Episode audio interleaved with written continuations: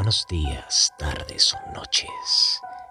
Bienvenidos a tu podcast de terror, Los Cuentos de la Oscuridad, donde encontrarás los mejores cuentos disponibles para tus oídos. Escúchalos antes de dormir, si te atreves.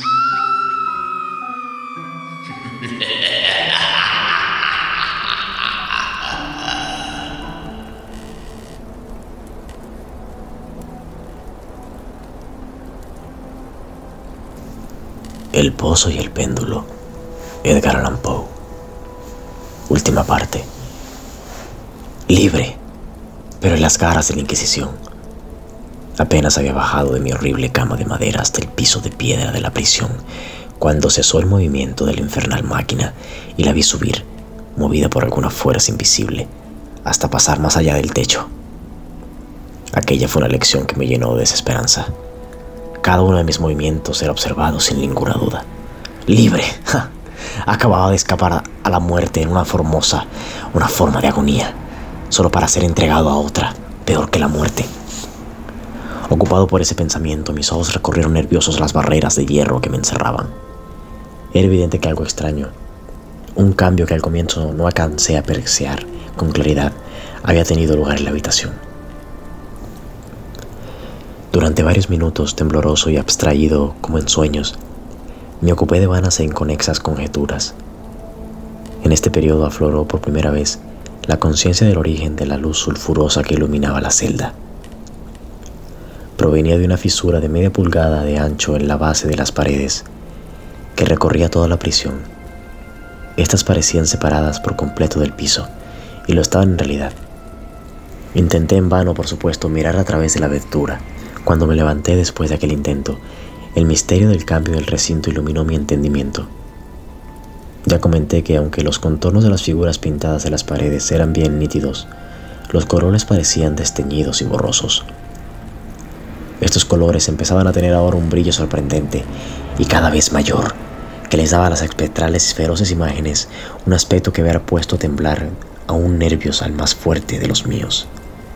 Ojos demoníacos de una vivacidad salvaje y espantosa, me miraban ahora desde 1300 direcciones, donde antes ninguno era visible y brillaban con el horrible resplandor de un fuego que mi imaginación no podía, aunque yo así lo quisiera, tener por irreal, irreal. Si mientras respiraba llegaba a mi nariz el soplo de un vapor de hierro al rojo, un olor sofocante llenaba la prisión.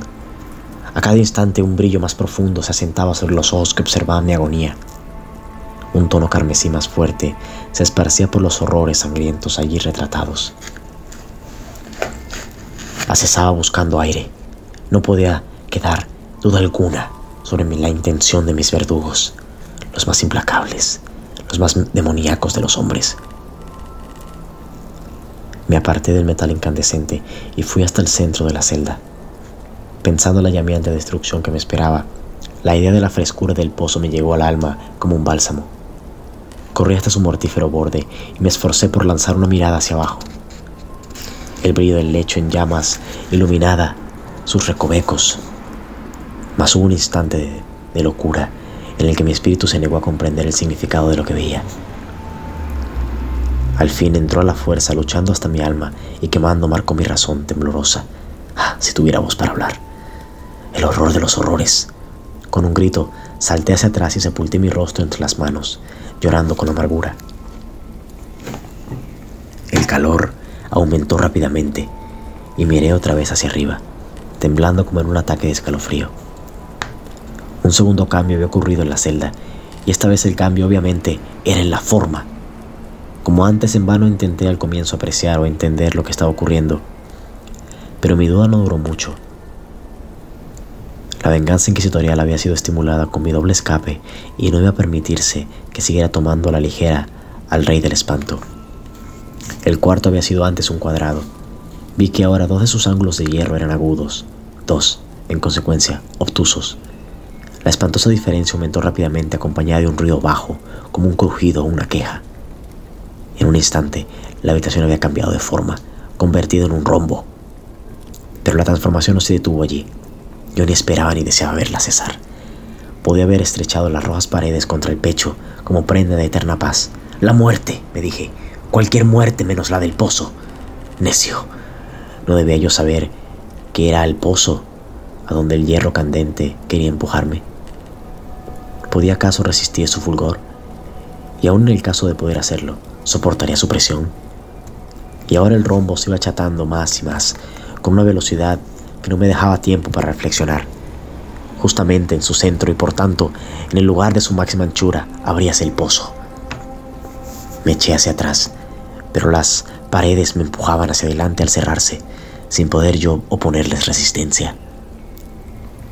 Al fin, para mi cuerpo chamuscado y retorcido no quedaba ya una sola pulgada de asidero en el piso firme de la prisión.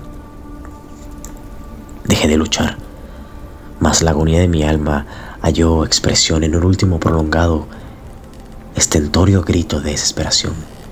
Sentíme tambalear sobre el borde y aparté la vista. Se oyó entonces un discordante murmullo de voces humanas.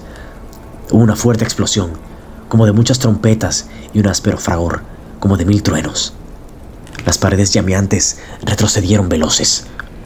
Un brazo extendido agarró el mío cuando yo caía desmayado al abismo. Era la del general Lasalle. El ejército francés había entrado en Toledo. La Inquisición se hallaba en manos de sus enemigos.